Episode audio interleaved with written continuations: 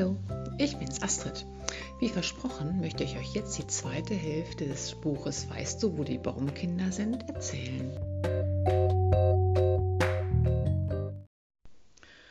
Zum Frühstück pflückten sich Peter und Piet Walderbeeren.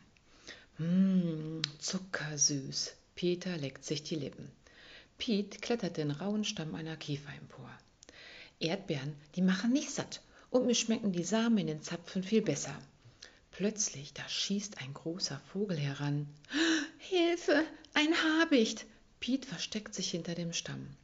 Doch der Vogel fliegt eine enge Kurve. Schon streckt er seine scharfen Krallen nach dem Eichhörnchen aus. Mit einem Satz ist Peter vor Piet und reißt die Arme hoch.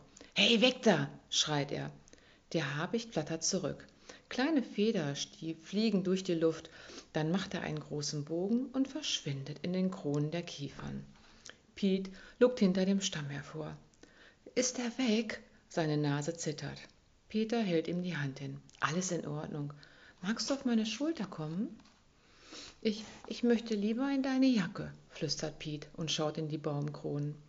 Keine Sorge, der Habicht ist wirklich weg. Trotzdem öffnet Peter seine Jacke und Piet schlüpft hinein. Der kleine Pfad, den sie jetzt nehmen, der geht steil bergauf. Die Bäume hier oben, die sind klein und knorrig und schließlich kommt nackter Fels zum Vorschein. Peter steht auf einer sonnigen Bergkuppe. Er öffnet seine Jacke. Aussteigen, Piet. Das Eichhörnchen klettert an Peter hinunter.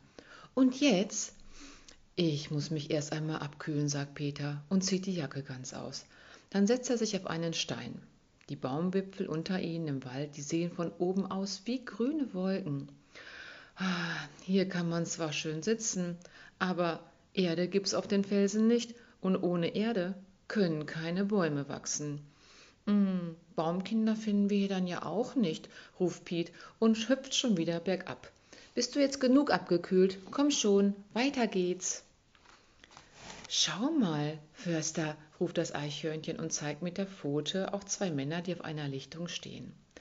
Berge von frischem Reisig liegen herum und dazwischen lugen große Baumstümpfe, beschneit mit Sägemehl heraus. Es riecht nach Harz und Holz. Peter wird ganz rot im Gesicht. Hm, hier hat jemand alle alten Bäume gefällt. So eine Sauerei. Einer der Männer, der hat eine Hacke in den Händen und macht damit Löcher in den Boden. Der zweite zieht aus einem Plastiksack kleine Nadelbäumchen und stopft die Wurzeln in die Löcher. Dann tritt er die krümmelige Erde wieder fest und geht zum nächsten Loch.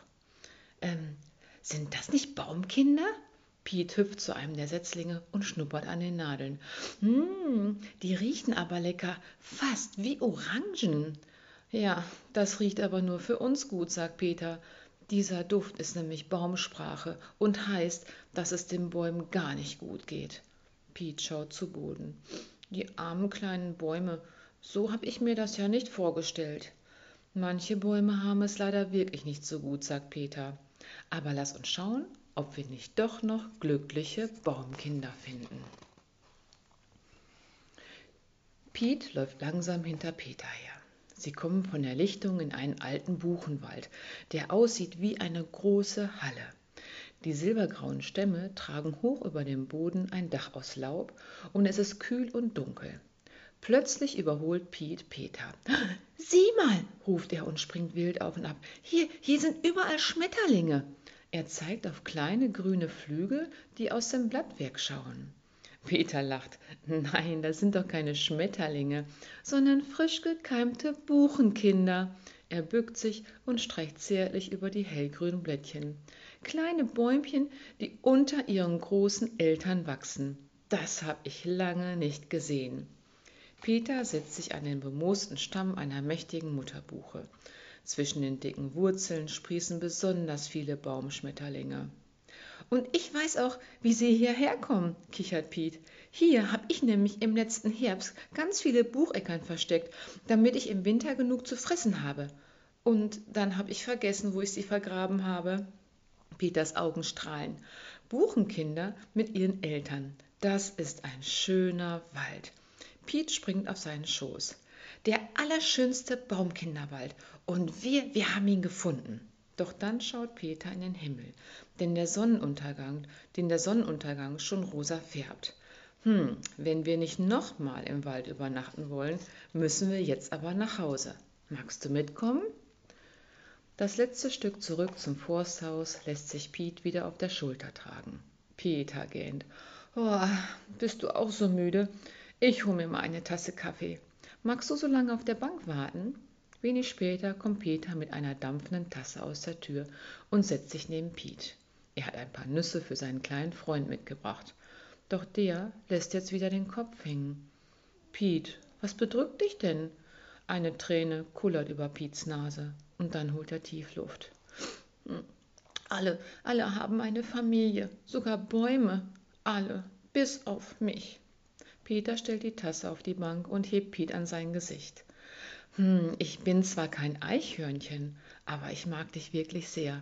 Möchtest du vielleicht bei mir bleiben? Piet macht große Augen und stupst seine Nase an Peters Wange.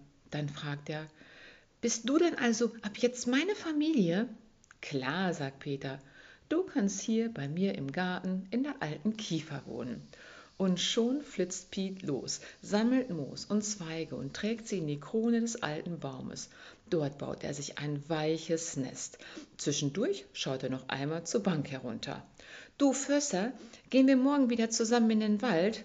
Peter nickt und trinkt lächelnd seinen Kaffee.